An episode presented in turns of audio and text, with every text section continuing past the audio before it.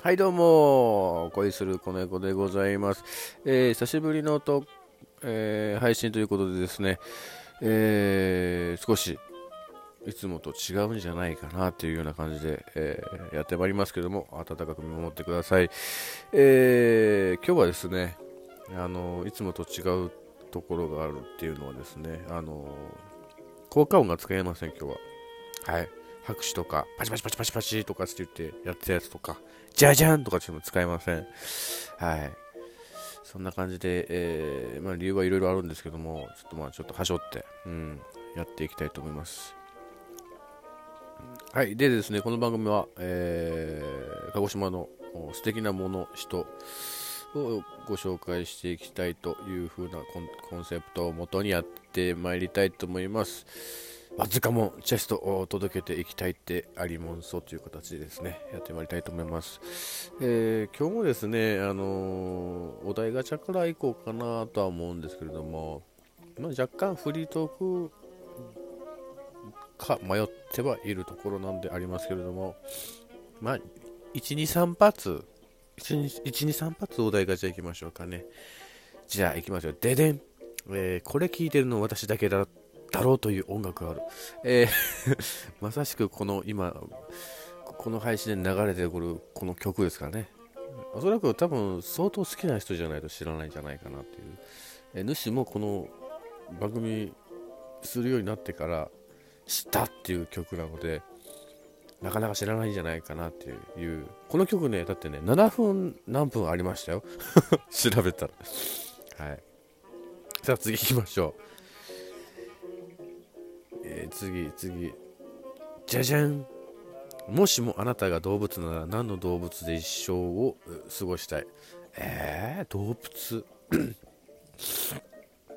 動物っすか？えー、難しいな。意外にこう簡単にパッて答えるだけだったら猫っていう感じに答えたいですけど難しくないですか？猫ってだってそんな野良猫の場合もあるし飼われてるペットの場合もあるし、まあ、それ以外のねパターンもあるだろうし、まあ、他の動物でもそういうパターンもあるんでしょうけどまあまあ詳しく見ていくとそんなねあるから。まあ、猫でありたいと思いますけどうん必ずしもね自分が思い描いてるようなね猫になれるかどうかって言ったらあ違うんじゃないかな。思いますけどね。変わりたいとは逆に思えないんじゃないですか？なんかうん。やっぱ人間だけですからある程度の自由が本当に与えられていてでいろんなことにチャレンジできるっていうのは、うん、はい。なんか真面目になりましたけどはい次行きましょう。じゃじゃんお題。昔は良かったというエピソードを教えて。これいっぱいありますよ。昔は良かった。うん。まあそれこそさっき言ってたような感じででいろいろチャレンジできるっていうのはあの若い時だけにしかないっていうような気持ちが強いと思いますよやっぱりそのうん。まあ、10代にしろ20代にしろ30代にしろそのその時々でまあね、あのチャレンジしていきたいっていうのが違うとは思いますけれども。やっぱりね10代はすごいやっぱ目まぐるしいですから、はい、もう本当にちょっとしたチャレンジすることによって比較的短期間で結果を出そうと思えば出せるし長期間でまた出せる結果もまたあったりしてですね、うん、個人的にすごい充実してたのはやっぱり20代だったのかなと思いますね。はい。まあ、まだこれからですけども、20代の頃の、まあ、短期決戦を行こうと思えば短期決戦も行けるし、で20代はそれが意外と思いのほか早く実現できる。なまあ、学校とかそういったのがまたなくなるんでね。うん。あとはまあその本人の目標次第というかですね。うん。なので、おのずと自分は結構短いこう目標とか夢とかを短く設定することによって他のものも達成していくっていうような、え、感じではありますけどだからできるだけ長いなんか目標はあまり好きじゃないです、はい、短いとこ短いとこに置いてもう叶えて叶えて叶えて叶えて叶えていきつつ大きなやつ叶えていくみたいな。はい。今日真面目ですね。はい。はい次行きましょう。じゃじゃん。えー、お題あなたの座右の銘を教えて。座右の銘ですか？こういう系のやつあんま好きじゃないんですけどね。座右の銘って言われてもそんなまだ生きてないんでね。はい。まあ、とにかくですねあれですよ。あのー、自然は裏切らない。はい。あの深いことは別に語りません。自然は裏切らない。それだけできます、はい、じゃあちょっとですねあのお題系のお話もかぶらなかったから今日は。かぶらなかったからね。ちゃんと真面目な話。鹿児島の素敵なもの人っていうのをね紹介していけたらと思います。今日はですねうんあのー、鹿児島に美味しいとんかつ屋さんがあってですね。場所は天文館通りにある、え、アーケード入ってまあすぐ行くとですね銀座通りの太陽というところがあるんですけどもそこに行くまでの途中か。銀座通りの太陽に行くまでの途中の、まあ、左手のところにあの味森っていう有名なとんかつ屋さんがあるんですけどここのとんかつはですね僕確かねもう小学校1年生ぐらいの時かな。結構値段します。はい。あの高いやつは2000円3000円ぐらいするのかな？うん。なんでそれを食べたことがあるかっていうとあの僕の近所の隣に住んでたおじさんがですね普通のおじさんですよ。なんか僕のことを可愛がってくれていて。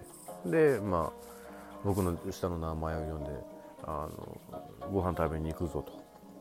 で何が食べたいって美味しいもんがいいって美味しいもんしても何が食べたいのねいやまあ美味しいもんと言うしかなかったんでしょうね。そしたらじゃあ味盛りのとんかつを食べに行こうかなっつって。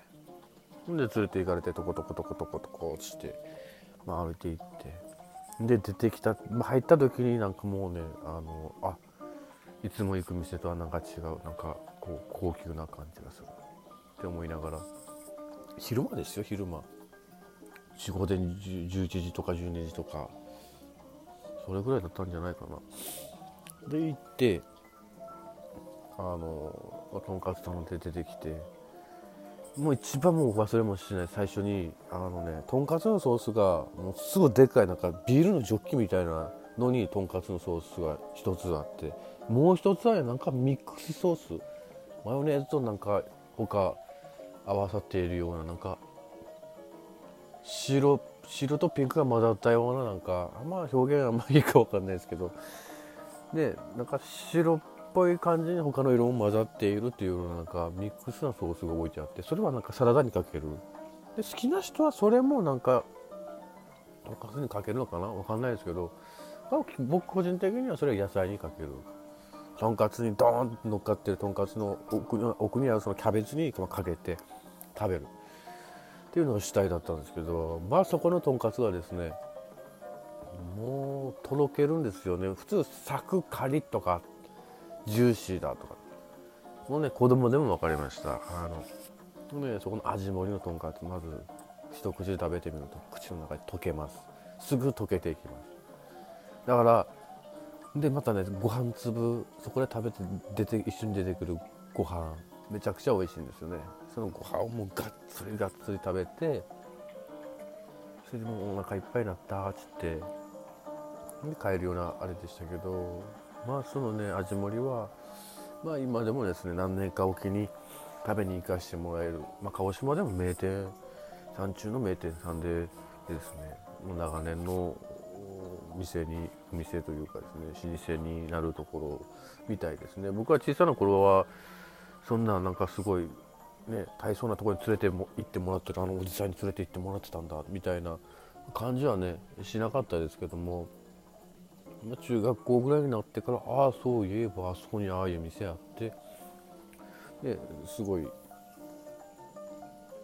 そこそこいいいい店なんだみたいな感覚でしか思ってなかったですけどまあまあまあ年を重ねるにつれて名店だっていうことですね。今日はですね、あの鹿児島市にある、えー、天文館通りを入って銀座通りの半分ぐらい手前にある名店とんかつの味文字をあのお送りしましたけども、まあ、他にもねなんかねしゃぶしゃぶやるなんかあったんじゃないかな。そこもまた紹介したいんですけどやっぱりとんかつが一番美味しいです。もう本当にジュジューシーのはもちろん何より一番最初に感じるの溶けてなくなるっていう。もうあれとんかつ来たと思った瞬間にはもうここのこの喉をスーッと通っていきますからそこにねご飯をかき込んでいくっていう。でキャベツどうだったかな？お借りできたかな？うん。まあ久しぶりにこの話をすると食べに行きたくなりましたけれども。はい、ぜひよければ皆様も足を運んでみてはくださいませんか。鹿児島のですね。黒豚美味しいですから、はい、ぜひ一度は保ってみて食いやすい地ということでですね。今日も残り時間あと1分少々となりましたけれども、えー、お付き合いいただきありがとうございました、えー、今回は6回目かな。6回目の配信でしたけれども、えー巷はですねねコロナコロナやらないやら流行っていますので、えー、皆さん体調管理、えー、風邪などお気をつけて、えー、過ごしてください。また来週からはですねなんか冷え込んでい、えー、くみたいです。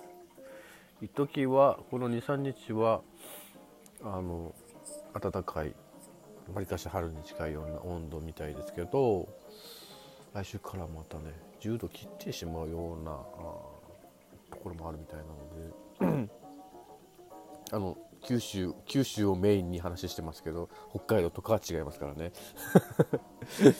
えということでですね、えー、今日も配信